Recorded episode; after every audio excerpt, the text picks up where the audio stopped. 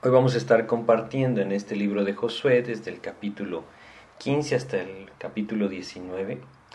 Es un pasaje o una porción de este libro que nos describe los territorios que cada una de las tribus tuvo como heredad dentro de la tierra prometida. Y vamos a compartir cómo esto es una comparación de lo que Dios anhela darnos a cada uno de nosotros. Es decir, cómo Él tiene un plan para la vida de cada uno de nosotros y cómo anhela que a través de la fe nosotros podamos apropiar ese plan. Hay muchas cosas que nos pueden detener de apropiar ese plan. Tristemente, en muchos casos nosotros nos quedamos a medias en aquello que Dios quiere hacer en nuestras vidas, no porque Él no pueda terminar su obra en nosotros, simplemente porque nosotros no perseveramos en esa búsqueda de comunión con Él que nos pueda llevar a apropiar sus promesas. Así es que necesitamos eh, pues meditar en pasajes como este y reconocer la gran importancia de seguir caminando con el Señor, de no ser negligentes en apropiar las promesas del Señor. Vamos a hacer una oración para pedirle a Dios que nos guíe y así poder compartir pues varios pasajes que encontramos en estos capítulos del libro de Josué. Vamos a orar. Padre, te queremos pedir, Señor, que tú nos guíes ahora que nos permites contemplar estos capítulos de tu palabra. Sé tú, Señor, quien en tu misericordia abre nuestro entendimiento y nos permite no solamente comprender la enseñanza de tu palabra, sino apropiarla, Señor, de tal manera que seas tú quien nos guía y moldea conforme a tu voluntad. Te pedimos dirección, Señor, en el nombre de Jesús. Amén, Señor. Pues en estos capítulos de Josué, desde el capítulo 15 hasta el capítulo 19, que vamos a ver hoy, no los vamos a leer todos, vamos a leer solo algunos, algunos versículos de estos capítulos, Dios nos describe cada territorio, cada ciudad, cada lugar, eh, es decir, es una descripción de los territorios que cada una de estas tribus tendrían. Y Dios lo hizo de una forma muy detallada, de tal manera que hoy si nosotros tomáramos estos capítulos y tomáramos un mapa, podríamos trazar claramente los límites de cada una de estas tribus. A pesar de que hay ciudades que no se conoce exactamente dónde estaban ubicadas, la mayoría de ellas sí se conoce en la actualidad dónde estaban ubicadas. Y es maravilloso poder darnos cuenta de cómo Dios, a través de su palabra, nos deja descripciones de cosas que quizá nosotros pensaríamos no son eh, útiles para nuestra enseñanza o nuestro crecimiento en el Señor, pero cada cosa que Dios nos dejó escrita en su palabra es definitivamente útil para nuestra vida espiritual. Y lo que Dios nos enseña a través de estos capítulos también es que Él está interesado en nuestras vidas, está interesado en cada cosa que Él ha planeado para nosotros. Es maravilloso pensar de esta manera, entender que antes de que cada una de estas tribus llegara a la tierra prometida e cruzara el Jordán e ingresara a la tierra de Canaán, Dios sabía dónde habitaría cada uno de ellos. Dios sabía lo que cada uno de ellos enfrentaría y preparó el camino para que cada uno de ellos pudiera tener la libertad de vivir en comunión con Dios. Lo mismo pasa en nuestras vidas. Lo que nosotros enfrentamos día a día no toma a Dios por sorpresa es parte de ese plan que Él tiene en nuestras vidas y Él anhela que a través de su palabra nosotros podamos encontrar la dirección que nos lleve a tomar las decisiones que son conforme a su voluntad. Pero por eso necesitamos estar atentos a su palabra, seguir su voz, seguir sus pasos. La vida de oración es una necesidad en el Hijo de Dios. No es solamente para suplicarle a Dios por nuestras necesidades, hay, una, hay, algo que es muy grande, una necesidad muy grande en nuestras vidas, es la necesidad de dirección. ¿sí? Josué tenía delante de él una tarea tremenda. Esa tarea era repartir esta tierra. Dios les dio victoria y fue maravilloso como lo hemos estado leyendo hasta ahora. Pero ¿y ahora qué pasaba? Ahora que entramos a la tierra, ¿cómo sabemos qué porción es de cada uno? ¿Cómo sabemos qué es lo que Dios quiere que cada uno de ellos siga avanzando y siga apropiando, siga conquistando en el poder de Dios? Pasa lo mismo que con nuestras vidas, ¿no? A veces nos paramos en nuestra vida y le preguntamos, Dios, ¿hacia dónde me quieres dirigir? Es ahí en donde hay algo maravilloso en estos versículos. Es Dios quien dirige. Es Dios quien tiene un plan y es su plan el que funciona. Si nosotros, antes de empezar a leer los versículos de Josué, vamos a un salmo, el Salmo 32, leemos un versículo, en el versículo 8, una promesa que el Señor nos hace. Dice acá el Salmo 32, versículo 8, dice, Te haré entender y te enseñaré el camino en que debes andar. Sobre ti fijaré mis ojos. Dios quiere enseñarnos hacia dónde tomar. Estos hombres tenían un vasto territorio delante de ellos, ¿y cómo sabrían hacia dónde dirigirse? Bueno, Dios les iba a dirigir. Es lo que Dios quiere hacer en nuestras vidas. Cuando nosotros estamos avanzando en nuestra vida espiritual, en nuestra comunión con el Señor, apropiando sus promesas, apropiando sus victorias, pues Él nos va a dirigir hacia aquellas cosas que son las mejores y ahí debemos aprender a confiar en Él. Pero hay algo que vamos a ver en estos capítulos. Vamos a empezar en Josué capítulo 15. En este capítulo nos habla de, primero, de los primeros versículos, nos habla de la heredad que tuvo la tribu de Judá. La tribu de Judá llegó a ser una de las más prominentes, realmente llegó a ser la que creció en, en mayor fuerza, y más adelante pues también fue la que se mantuvo durante más tiempo como parte de ese reino de Judá. Fue una tribu bastante grande, su territorio fue bastante grande y Dios les permitió muchas cosas. Habíamos leído anteriormente de Caleb, hoy vamos a leer también acerca de Caleb un poco más. Ahora, eh, desde el capítulo, en el capítulo 15, desde el versículo 1 hasta el versículo 12, nosotros encontramos la descripción de este territorio. Era un territorio que estaba en la parte sur de la tierra de Canaán. Y dice el versículo 13, nos vamos a, saltar al versículo 13, dice, Mas a Caleb, hijo de Jefone, dio su parte entre los hijos de Judá, conforme al mandamiento de Jehová a Josué, la ciudad de Kiriat Arba, padre de Anac, que es Hebrón. Y Caleb echó de ahí a los tres hijos de Anac, a Sesai, a Imán y Talmai, hijos de Anac. Bueno, habíamos visto anteriormente los hijos de Anac eran los gigantes, y Dios le dio victoria a Caleb sobre los gigantes. Qué maravilloso es entender que aquel que quiere apropiar las promesas de Dios, las puede apropiar.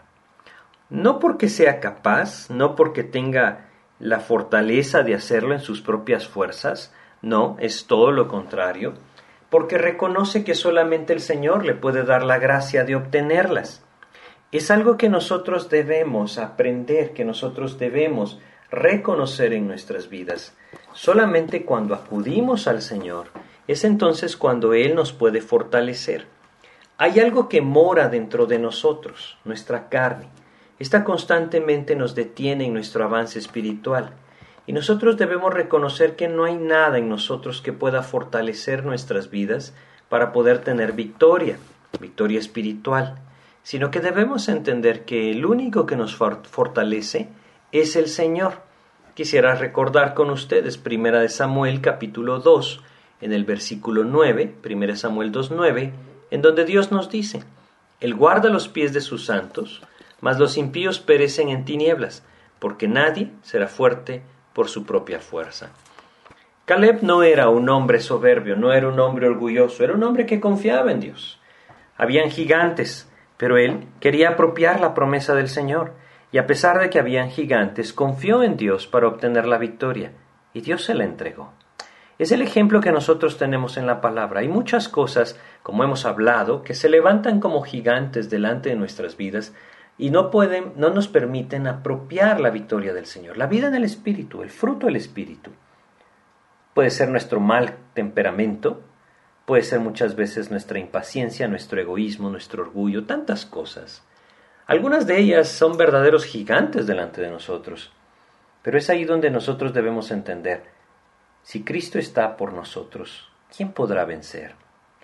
Es ahí en donde nuestros corazones deben rendirse ante Él y entender que como este hombre Caleb le permitió vencer a los gigantes, así Dios nos puede dar victorias espirituales a través de Cristo. Por eso debemos avanzar, debemos seguir avanzando en nuestra comunión con el Señor. Ahora, hay algo hermoso en este pasaje, que es el lugar donde Caleb habitó. Es la ciudad de Hebrón. Hebrón es una palabra que significa comunión. Aquel que busca apropiar las promesas del Señor encontrará la comunión.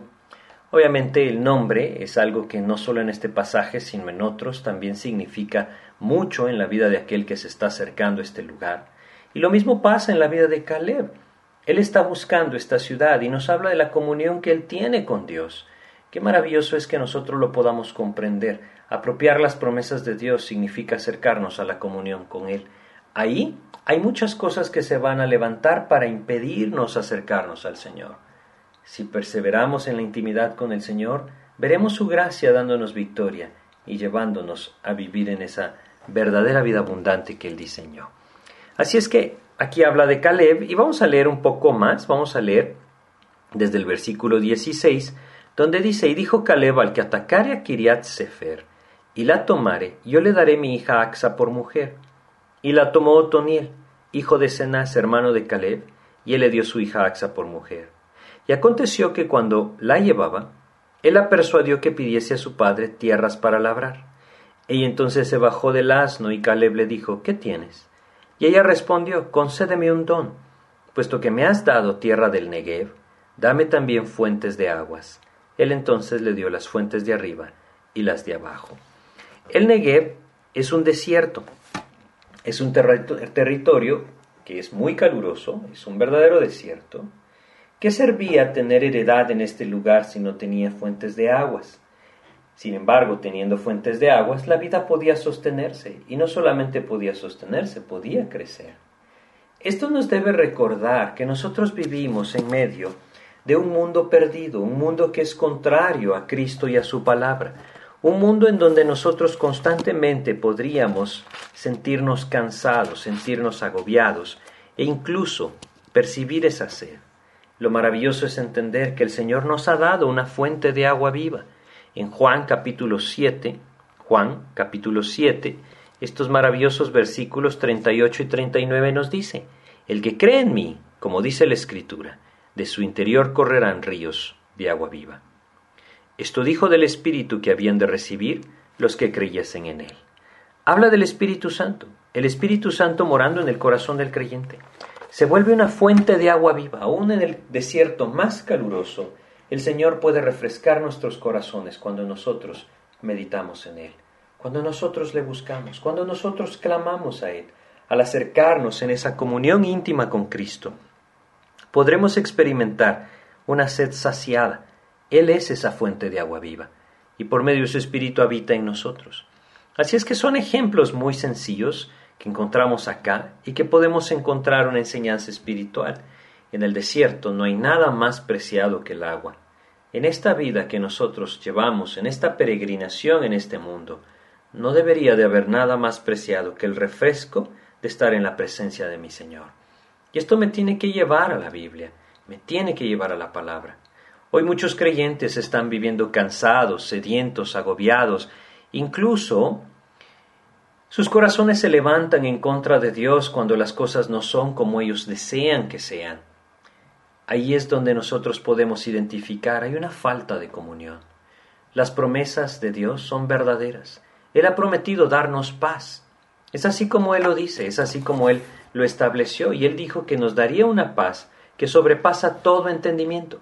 Si nosotros recordamos este pasaje en Juan, capítulo 15, él dice lo siguiente en Juan, capítulo 15, él habla de que nos dejaría una paz en nuestras vidas que podría saciar todo, que podría transformar nuestras vidas. ¿sí?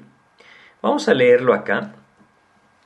Eh, perdón, es el capítulo 16. Vamos a leer acá en el versículo 33, lo hemos leído antes, dice, Estas cosas os he hablado para que en mí tengáis paz. En Cristo podemos encontrar paz. Esa paz que sobrepasa todo entendimiento. Esa paz que puede llenar nuestros corazones. En Cristo podemos encontrarla. Ahora, obviamente habrán gigantes que nos intentarán impedir que alcancemos esa paz del Señor. Se levantarán e intentarán que no podamos disfrutar de esa paz a través de Cristo. Ahí es donde nosotros podemos ver victoria, si es que perseveramos en una comunión con Él. Pero es importante lo que vamos a ver hoy, porque las victorias espirituales, comparables a las victorias de este pueblo entrando a Canaán, requieren que estemos atentos a la palabra de Dios. Requieren que nosotros recordemos una necesidad grande, desechar todo aquello que nos puede arrastrar hacia el pecado. Estos hombres que leemos en Josué capítulo 15, tanto Caleb como Otoniel, fueron hombres que apropiaron la, promesa de Dios, en su valentía que Dios puso en sus corazones, pudieron subir y vencer a estos enemigos. Digo subir porque subieron a las montañas. Pudieron vencer a los cananeos que se encontraban en ese lugar. Sin embargo, no vemos lo mismo con el resto de personas que entró a Canaán. Caleb vivió en comunión, vivió en paz, tuvo fuentes de aguas. Otoniel, que tomó a su hija por mujer, disfrutó también de esas promesas, tuvo fuentes de agua, disfrutaron de las victorias del Señor. Sin embargo, tristemente, no todos vivieron así. Si nos adelantamos en Josué capítulo 15 hasta el último versículo, el versículo 63, nos vamos a saltar estos versículos porque nos describen todas las ciudades y todo el territorio que Dios dio a la tribu de Judá. Pero en el último versículo de este capítulo, Él nos dice algo sumamente importante. Versículo 63. Mas los jebuseos que habitaban en Jerusalén, los hijos de Judá, no pudieron arrojarlos. Y ha quedado el jebuseo en Jerusalén con los hijos de Judá hasta hoy. Bueno, estos jebuseos que habitaban Jerusalén, como dice acá, eran fuertes. Esta ciudad de Jerusalén verdaderamente era una fortaleza. Y los hijos de Judá, o esta tribu de Judá, no pudieron expulsarlos. Dice acá que no pudieron sacarlos de su territorio y habitaron entre ellos. Cuando dice hasta hoy, obviamente es hasta que Josué está escribiendo esto, no es hasta nuestros días, es en el momento que se escribió. Pero debemos comprender que todo el tiempo de los, de, de los jueces, los jebuseos seguían ahí. Fue hasta los días del rey David, y esto es muchos años después, esto es casi 400 años después, ¿sí? Los jebuseos todavía seguían estando ahí. Fue hasta con el rey David que Dios los expulsó de este lugar, dándole victoria a David sobre ellos. Pasaron ahí muchísimos años y tristemente fueron tropiezo durante este tiempo para muchos en este pueblo. Aquí empezamos a ver entonces la necesidad. Y quisiera que, que, me siguieran en esta enseñanza. Son versículos separados y por eso quisiera repasar. Bueno, Dios entregó esta tierra al pueblo de Israel. Vemos que era posible apropiar las promesas. Vemos que Caleb y sus descendientes, juntamente Otoniel, que tomó a su hija, pudieron apropiar estas promesas, pudieron obtener victoria pudieron vivir esa paz y ese gozo que el Señor les había ofrecido en esta tierra. Disfrutaron de la leche y la miel de esta tierra. Sin embargo, no todos vivieron así. Hoy vemos nosotros que hay creyentes que viven una vida plena, viven esa intimidad con el Señor, viven en esa gracia del Señor, y no quiere decir que no tengan problemas, no, no quiere decir que no padezcan aflicciones, injusticias, necesidades, no, quiere decir como lo leímos en Juan 16:33, que han encontrado paz en Cristo. Qué maravilloso es poderlo encontrar. Pero hay creyentes que no viven como Caleb y Otoniel en la tierra prometida. Hay creyentes que no han encontrado esa paz en Cristo. A pesar de que está ahí, no han podido apropiarla. Y aquí empezamos a ver una de las razones. Así como Judá, no pudieron expulsar a los jebuseos estos pueblos que habitaban esta tierra, representan aquellas cosas en nuestras vidas que no hemos desechado de nuestra antigua naturaleza. Representan aquellas partes de nuestra carne que siguen siendo muy fuertes en nuestra vida y que nunca hemos muerto a ellas. y que por lo tanto se enseñorean en, en algún momento en nuestras vidas y nos arrastran lejos de Dios. Es muy similar a lo que nosotros vemos que sucedió con el pueblo de Israel en el momento que salió de Egipto. Si nosotros regresamos en nuestras Biblias a Éxodo, capítulo 12 de Éxodo, en el versículo 38 de Éxodo 12, dice lo siguiente, Éxodo 12, 38. También subió con ellos grande multitud de toda clase de gentes y ovejas y muchísimo ganado. Bueno, pareciera ser que no tiene nada de malo, ¿no? Pero hubo una consecuencia de esto. Si nosotros nos adelantamos a Números capítulo 11, en los versículos 4 y 5, fíjense lo que dice este pasaje. Habían extranjeros en esta multitud que salió. Y en Números capítulo 11 de Números, versículos 4 y 5, Dios nos dice lo siguiente. Dice acá, y la gente extranjera que se mezcló con ellos tuvo un vivo deseo. Y los hijos de Israel también volvieron a llorar y dijeron, ¿quién nos diera comer carne?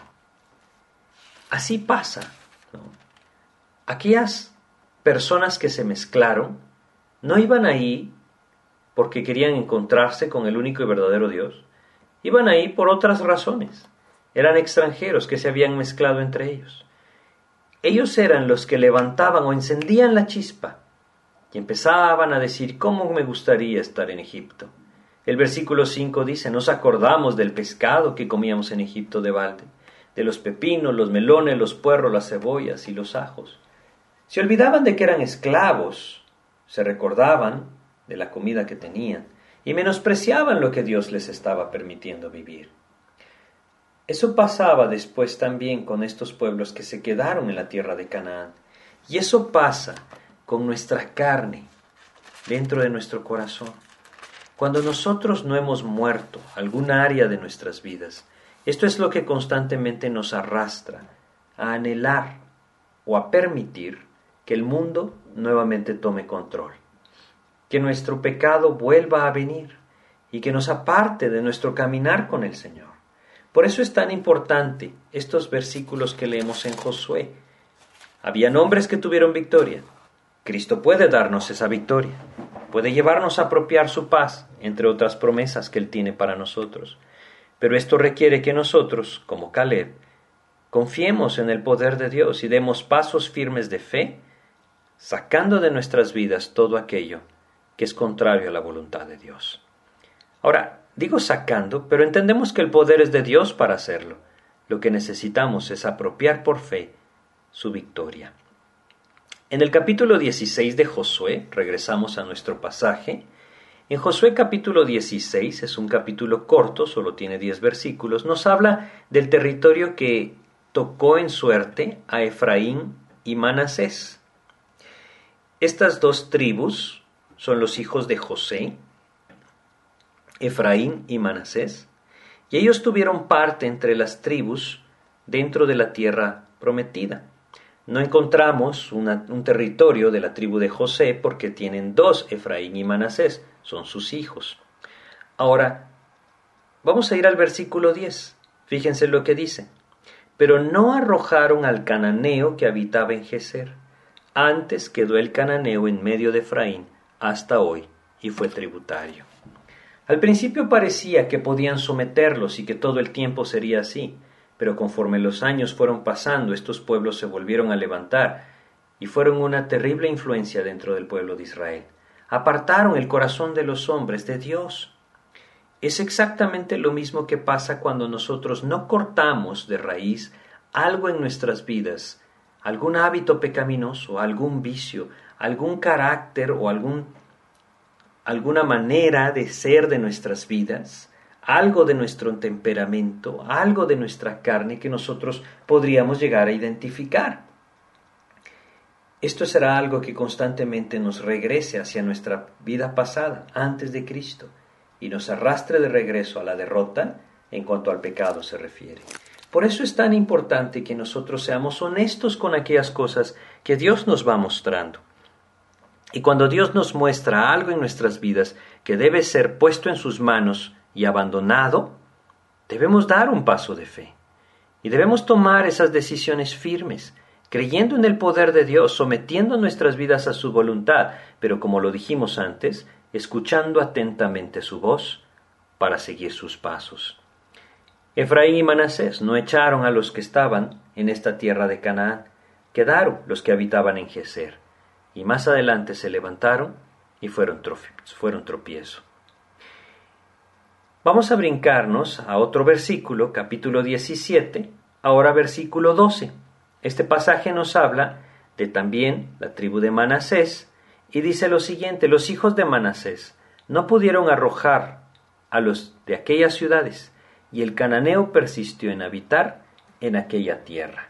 Bueno, fue algo tremendo esto, ¿no? Porque vemos que se repetía vez tras vez. Cada territorio que se nos menciona incluía esto, incluía una porción de los cananitas que no fueron expulsados. Cuando Dios había dicho claramente que debían ser expulsados, que no debían quedar ahí, Dios les había dado claramente la razón por la cual no debían quedar ahí. Dios les había dicho que serían tropiezo para ellos, que no podrían ellos ser fieles a Dios con estos pueblos habitando en medio de ellos. Y es exactamente lo que sucedió. Tristemente, los arrastraron lejos de Dios y los desviaron del camino del Señor. Por eso es que es algo tan importante. Vamos a recordarlo, está en Números capítulo 33, versículo 55. Y si no echareis a los moradores del país de delante de vosotros, sucederá que los que dejareis de ellos serán por aguijones en vuestros ojos y por espinas en vuestros costados, y os afligirán sobre la tierra en que vosotros habitaréis. Eso es lo que aquellas áreas de nuestra vida que nosotros aún no abandonamos hacen a nuestro corazón. Se vuelven, como dice acá, aguijones en nuestros ojos, se vuelven espinas en nuestros costados y constantemente nos están llevando al desaliento, a la incredulidad, a la caída. Dios nos dejó su palabra para que nosotros podamos vernos en ella como en un espejo y podamos ver reflejado en su palabra aquellas cosas de nuestras vidas que están estorbando nuestro caminar con Cristo. Cuán importante es que pasemos tiempo en la palabra meditando en esto y aquello que Dios nos muestre, entonces podamos dar ese paso de fe. Bueno, eh, capítulo 17 de Josué, aquí estamos. Vamos a leer un poco más acerca de Manasés. En el versículo 13 dice, Pero cuando los hijos de Israel fueron lo suficientemente fuertes, hicieron tributario al cananeo, y vuelve a repetir, mas no lo arrojaron. A veces nosotros logramos dominar, según nuestro pensamiento, nuestro carácter, nuestro temperamento o nuestros hábitos pecaminosos. A veces pensamos que tenemos control. A veces creemos que nosotros decidimos hasta dónde llegamos y de dónde no vamos a pasar. Pero es mentira que estamos nosotros al control. Cuando nosotros hacemos algo en nuestras vidas que sabemos no es la voluntad de Dios, siempre vamos a menospreciar nuestra carne, quiere decir, la debilidad de nuestra carne. Esto es algo muy peligroso y que fácilmente puede llevarnos a caer, puede llevarnos a dar pasos que nunca nos imaginamos dar. Es muy común ver en la vida del creyente que por momentos se encuentra en lugares donde piensa, ¿cómo llegué hasta acá? Yo nunca haría eso, pensaba antes, pero cuando se da cuenta, ya está ahí. Por eso es que nosotros debemos ser tan cuidadosos como, es, como esto que estamos leyendo. Podían pensar que los dominaban, pero realmente el que tenía control era el enemigo. Hay un versículo muy claro, muy muy claro, que está en Proverbios capítulo 6, versículo 27. Vamos a leerlo, es un principio claro de la palabra. Bueno, es una pregunta, pero la respuesta creo yo que es muy sencilla y nos enseña mucho. Proverbios capítulo 6, versículo 27 dice, ¿Tomará el hombre fuego en su seno sin que sus vestidos ardan? Bueno, por supuesto que no se puede. Yo no puedo tomar fuego entre mis brazos sin quemar mi ropa o quemarme yo. O el 28, ¿andará el hombre sobre brasas sin que sus pies se quemen? No, La referencia de estos dos versículos es, podríamos decirlo así, ¿puede el hombre jugar con el pecado sin que éste le afecte? No. Es por eso que debemos ser muy cuidadosos. Si hoy hay algo en nuestras vidas que nosotros sabemos que no está conforme a la voluntad de Dios, pero nosotros pensamos equivocadamente, yo sé hasta dónde voy a llegar porque yo lo puedo controlar, cuidado. Puede ser que pronto me encuentre en donde nunca pensé estar. Los límites que nosotros nos imponemos a la carne nunca son límites seguros. Por eso es que nosotros debemos entregar, ceder nuestra vida al Señor. Él toma control, Él expulsará, Él nos dará la victoria.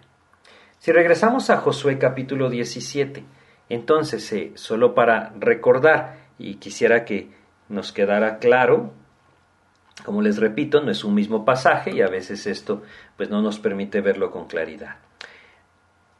Caleb representa a aquel creyente que apropia la promesa, cree en la palabra de Dios y entonces Dios le da victoria. Encuentra la paz del Señor. Aún en medio de una tierra árida disfruta de las fuentes de agua que representan a nuestro Señor en nuestro corazón. Pero hay muchos creyentes que no están viviendo así, que no han podido apropiar las promesas del Señor, que la paz del Señor no es parte de sus vidas.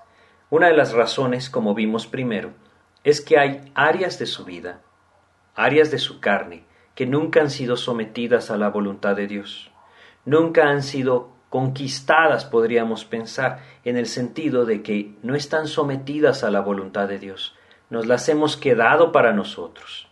Esa es la primera causa. La segunda causa es que hay áreas de nuestras vidas que nosotros pensamos que estamos controlando, pero que realmente nos tienen controlados. Subestimamos la debilidad de nuestra carne y por eso muchas veces pensamos que sabemos hasta dónde vamos a llegar, pero nunca nos podemos detener. Así es que no debemos jugar con el pecado. Debemos morir a nuestra antigua naturaleza eso significa expulsar a estos hombres cananitas de la tierra. Debemos ceder por completo el control al Señor. Ahora, hay una tercera causa que vamos a ver acá en Josué capítulo 17. Y vamos a seguir leyendo desde el versículo 14, en donde dice, y los hijos de José hablaron a Josué diciendo, habla de la tribu de Manasés, ¿por qué nos has dado por heredad una sola suerte y una sola parte? siendo nosotros un pueblo tan grande y que Jehová nos ha bendecido hasta ahora? Y Josué les respondió, si sois pueblo tan grande, subid al bosque y haceos desmontes ahí en la tierra de los fereceos y de los refaitas, ya que el monte de Efraín es estrecho para vosotros. Y los hijos de José dijeron, no nos bastará a nosotros este monte. Y todos los cananeos que habitan la tierra de la llanura tienen carros cerrados los que están en Betseán y en sus aldeas, y los que están en el valle de Jezreel. Bueno, aquí vemos el impedimento. Hay incredulidad. Tristemente hay incredulidad. A pesar de que han visto todo lo que Dios ha hecho en sus vidas, todavía hay incredulidad. Estos hombres tienen carros cerrados, dicen ellos. Nosotros no los podremos vencer. Como que ellos eran los que tenían que vencer. Si el que había vencido ya era el Señor, ellos solo debían apropiar la victoria. Y muchas veces nos pasa esto, ¿sí? Por incredulidad no damos esos pasos, pasos de fe que nos llevarían a la victoria. Y nos quedamos entonces estrechos en nuestro territorio. Una de las cosas que Dios quiere es que vivamos en plenitud. Pero si nosotros apropiamos, o más bien, perdón, no apropiamos sus promesas por incredulidad, siempre nos sentiremos estrechos. La gracia del Señor es algo maravilloso que nosotros debemos aprender a vivir, a recibir, a reconocer en nuestras vidas. Y debemos vivir por fe en la gracia del Señor. ¿Saben? Hasta que el creyente se da cuenta que Dios tiene control de su vida, puede empezar a descansar. Mientras el creyente piensa que Él es el que tiene que hacer todo en su vida, nunca podrá descansar. La gracia de Dios incluye esto, incluye un tremendo descanso reconociendo que el que tiene el poder es Dios, que el que me ha hecho justo es Dios, que el que ha derramado sobre mí su victoria es Dios. No se trata de mi capacidad, se trata de lo que Cristo ha hecho. y aún en su misericordia su gracia se ha manifestado de tal manera que cuando me equivoco, puedo acudir a Él y Él me perdona y me limpia. La gracia del Señor es maravillosa. Por supuesto, la gracia del Señor no es libertinaje. y nos ha llamado a una vida de santidad y debemos entender que su gracia nos lleva a vivir en santidad. El que entiende lo contrario no entiende la gracia de Dios.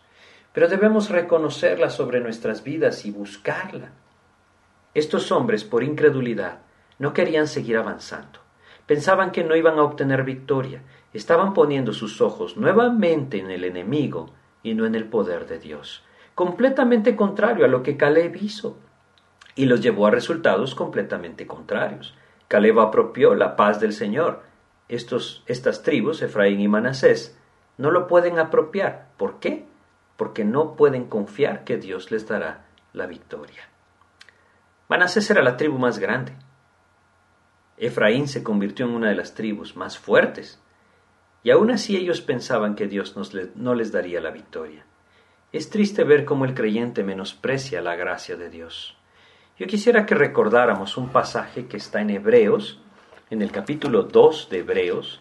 Aquí vamos a leer varios versículos que nos hablan de cómo nosotros debemos apropiar esa vida por gracia en Hebreos capítulo 2 vamos a leer desde el versículo 1. Dice, por tanto, es necesario que con más diligencia atendamos a las cosas que hemos oído, no sea que nos deslicemos. Porque si la palabra dicha por medio de los ángeles fue firme, y toda transgresión y desobediencia recibió justa retribución, ¿cómo escaparemos nosotros si descuidamos una salvación tan grande? Fíjense lo que Dios nos dice acá. ¿Cómo descuidar una salvación tan grande? Si estos hombres de los que estamos leyendo acá llevaron consecuencias tremendas, y leemos en la palabra de Dios tristemente que no pudieron creer y por lo tanto no pudieron obtener victoria, ¿cómo Dios ve nuestras vidas? Siendo que Él nos ha entregado todo, hablando de victorias espirituales, por medio de Cristo. Él es nuestra paz. Él es el que puede llenar nuestra vida completamente hacia una vida de plenitud. Debemos confiar en Él. No podemos menospreciar su gracia. No podemos tomar en vano la gracia del Señor. Así es que, regresemos a Josué capítulo 17. Josué se los indica, Josué les hace ver lo que tienen que hacer. Deben confiar en Dios. Dice el versículo 17 de Josué 17. Entonces Josué respondió a la casa de José, a Efraín y a Manasés, diciendo, Tú eres gran pueblo y tienes grande poder. No tendrás una sola parte, sino que aquel monte será tuyo, pues aunque es bosque, tú lo desmontarás y lo poseerás hasta sus límites más lejanos, porque tú arrojarás al cananeo, aunque tenga carros cerrados y aunque sea fuerte. Ahí está el contraste, ¿no? El corazón es diferente. El corazón de Josué es diferente al corazón de estos hombres, de Efraín y de Manasés. El corazón de Josué tiene grabado algo dentro de él lo que Dios le dijo en Josué capítulo 1. Si leemos Josué capítulo 1, versículo 5, Dios le dijo, nadie te podrá hacer frente en todos los días de tu vida. Nadie te podrá hacer frente en todos los días de tu vida. Eso estaba grabado en el corazón de Josué. Ahora viene Efraín y Manasés y le dicen, no vamos a poder tener victoria. Y les dice, no sé por qué están diciendo eso. Nadie nos puede hacer frente si estamos con el Señor. Pero también encontramos aquí una lección tremenda. Efraín y Manasés esperaban que Josué les dijera, bueno, si no quieren luchar ahí, si creen que Dios no les puede dar victoria, entonces les voy a dar este otro territorio. ¿Cómo es que a veces nosotros también esperamos eso, no? Como no vemos victoria en nuestras vidas, porque no estamos dispuestos a ceder nuestro pecado, porque no estamos dispuestos a morir a nosotros mismos, a soltar nuestro egoísmo, nuestro orgullo, tantas cosas, Estamos esperando que Dios entonces nos resuelva nuestra vida de otra manera. Dios nos diría lo mismo que Josué, no voy a cambiar el plan. Debes luchar y obtener victoria. Confía en mí. Nadie te podrá hacer frente si tan solo te rindes a mis pies. Es muy común esto. Es muy, muy común que el creyente renuncie y busque otro rumbo, no porque Dios no le pudo dar victoria, sino porque no está dispuesto a entregarse al Señor. Todo lo que estamos viendo habla de sumisión, habla de entrega, habla de confianza en el Señor. No busquemos que Dios nos resuelva la vida cuando estamos siendo enfrentados en algún aspecto de nuestras vidas que simplemente no queremos entregar al Señor. Más bien demos el paso de fe, rindámonos a sus pies y veremos entonces su poder. Es lo que tristemente Efraín y Manasés no hicieron.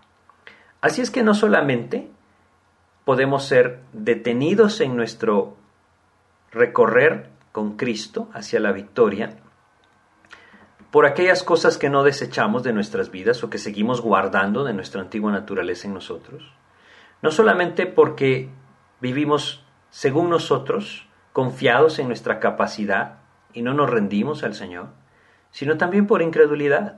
Podemos estar buscando nuestra conveniencia. Es una de las cosas que nosotros vemos hoy. El creyente ya no quiere verse enfrentado en su pecado. Lo que está buscando es que Dios bendiga su vida. Ahora, por supuesto que Dios no va a bendecir la vida de aquel que no se ve enfrentado en su pecado. Pero a veces queremos que suceda así. Esa es tristemente una de las cosas que hoy se enseña por tantos lados. Hay falta de entrega en la vida del creyente y sin entrega no veremos las victorias del Señor.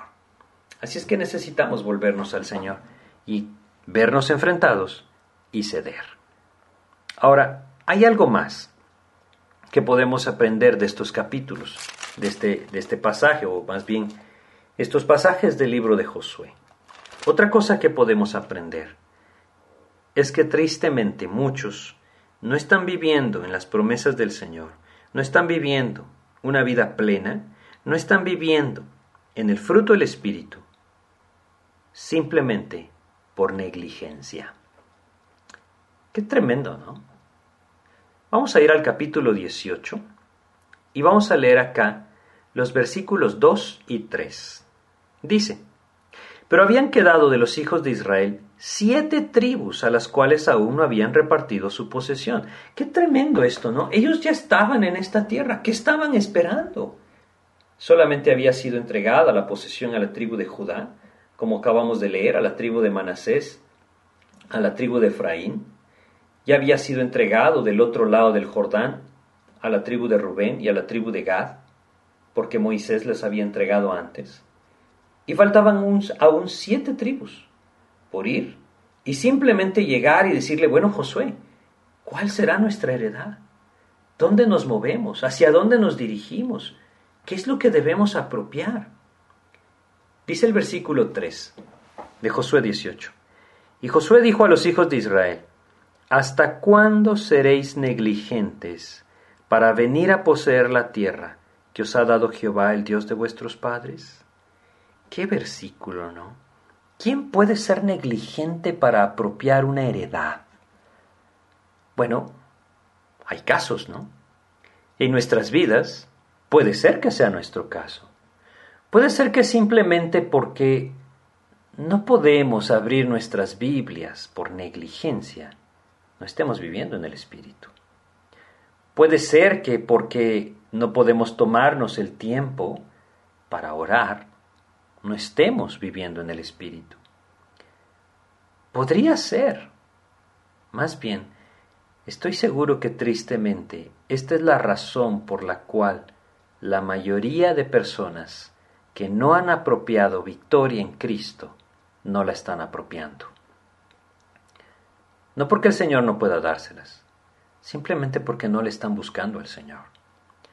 Hoy vemos muchas corrientes que llevan al creyente a buscar cosas secundarias, pero no una vida de entrega, que le llevan a vivir en negligencia en cuanto a la Biblia.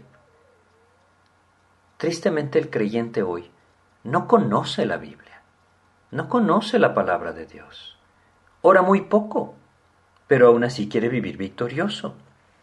La negligencia no nos permite apropiar las promesas del Señor. Nosotros vemos acá que estas siete tribus simplemente no se habían dignado en acercarse y ver cuál iba a ser su heredad. ¿Será que este es nuestro caso hoy? ¿Que simplemente es porque no abrimos nuestras Biblias? ¿Porque las tenemos ahí y de vez en cuando las volteamos a ver, pero nunca las tomamos y nos devoramos la palabra de Dios? O quizá porque nuestra pereza nos gana para dedicarnos a la oración. Bueno, puede ser que no sea pereza, ¿Qué tal de nuestras actividades diarias? ¿Será que nos privan de un tiempo, de un banquete en la presencia de Dios? ¿O hay cosas más importantes en mi vida que vivir en comunión con el Rey de Reyes y Señor de Señores? Muchos hoy por negligencia no están viviendo victoriosos, no están viviendo en la gracia de la victoria del Señor. No tiene sentido que nosotros sigamos siendo negligentes. Necesitamos buscarle, necesitamos ir a la Biblia, necesitamos ir a la oración, necesitamos entregar todas nuestras vidas a Cristo, Señor, toma nuestras vidas, decirle, y seguir sus pasos conforme a lo que Él nos vaya dirigiendo. Podríamos pensar en aquellas cosas de nuestra carne que siguen estando ahí, como los pueblos cananitas que no fueron expulsados. Podríamos pensar en las cosas que pensamos que controlamos, pero que constantemente nos arrastran. Podríamos pensar en las batallas que por incredulidad nos cuesta enfrentar.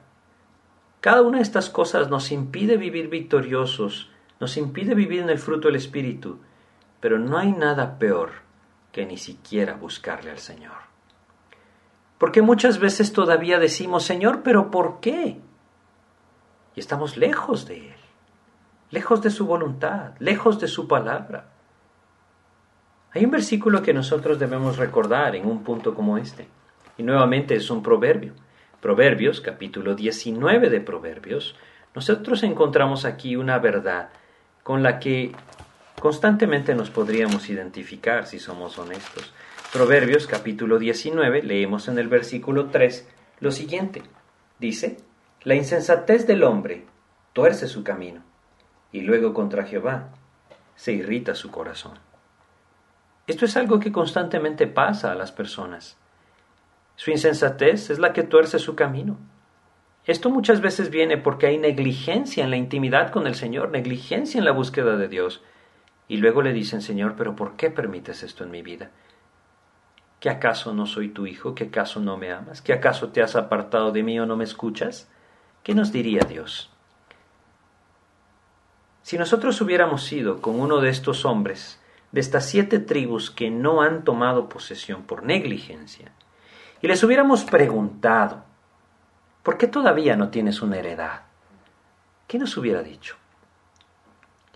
Quizá nos hubiera dicho, bueno, estoy esperando que Josué nos traiga el mapa para que nos lleve de la mano hacia allá. ¿Qué estarían esperando, no? La pregunta más bien es, ¿qué estamos esperando nosotros para buscarle a Cristo?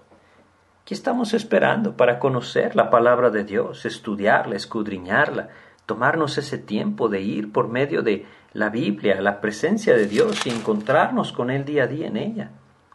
Necesitamos abandonar la negligencia y empezar a buscar al Señor. No podemos pensar que Dios no nos ha dado victorias si ni siquiera hemos caminado con Él. Hoy esto, como les repito, sin duda es la causa más común por la cual el creyente no está teniendo victoria, simplemente porque vive lejos del Señor. Pero si este es el caso, no vivamos más así. Si hay algo en mi carne que yo sigo guardando para mí, debo desecharlo. Si estoy confiando en mi propia capacidad o en mi propia justicia, debo desechar todo esto y confiar solamente en el Señor. Si hay batallas que por incredulidad decido no enfrentar, Debo dar esos pasos de fe, rendir mi vida a Cristo y ver que Él me dará la victoria. Pero lo peor sería que ni siquiera le esté buscando al Señor. Que su Biblia sea algo ajeno a mi vida. Que su palabra no esté llegando a mis oídos día a día. La peor razón sería la negligencia. Dios anhela que nos levantemos y caminemos hacia Él, que podamos escuchar su voz y seguir sus pasos. Así es que Dios quiere darnos victoria. Él llevó a este pueblo ahí con un propósito, entregarles la heredad. Él nos ha rescatado por medio de su Hijo. A través de la fe hemos apropiado su salvación, si es que lo hemos hecho, y si alguno no lo ha hecho, ese es el primer paso a dar. Si estamos en Cristo, Él nos ha rescatado, hemos sido hechos suyos, Él nos quiere dar una vida abundante, una vida victoriosa, una vida en el fruto del Espíritu. Si nosotros le buscamos, la encontraremos. Vamos a detenernos acá y en nuestro próximo estudio vamos a estar leyendo los capítulos 21 al 22. Así es que les invito a que puedan leerlos para que tengan en mente lo que vamos a conversar. Vamos a orar. Te agradecemos, Padre, la oportunidad que nos das de meditar en tu palabra y, te pedimos tu ayuda, Señor, para que tú nos muestres, mi Dios, si hay algo en nuestras vidas a lo que debemos morir, algún aspecto, Señor, de nuestra antigua naturaleza que aún está vigente en nuestras vidas y no hemos muerto a ello. Danos la gracia, Señor, danos la sabiduría para poder venir a tus pies y entregar, Señor, todo. Ayúdanos a confiar solamente en ti, a no pensar que podemos jugar con el pecado y aún así estar bien. Ayúdanos a entender, Señor, que todo aquello que es contrario a tu voluntad, ya nuestras vidas, Señor. Llévanos a entregar todo en tus manos, Padre. Y sobre todo, Señor, si hay negligencia en nuestras vidas para buscarte, perdónanos, Padre, y despierta nuestros corazones en un genuino interés por ti, por tu palabra, por esa obra redentora que tú nos has extendido por gracia, para poderla apropiar con seguridad y poderla compartir con aquellos que no te conocen. Ayúdanos, Señor, a buscarte. Te agradecemos este tiempo y te pedimos todo en el nombre de Jesús. Amén, Señor. Pues muchas gracias por su atención. Que Dios les bendiga.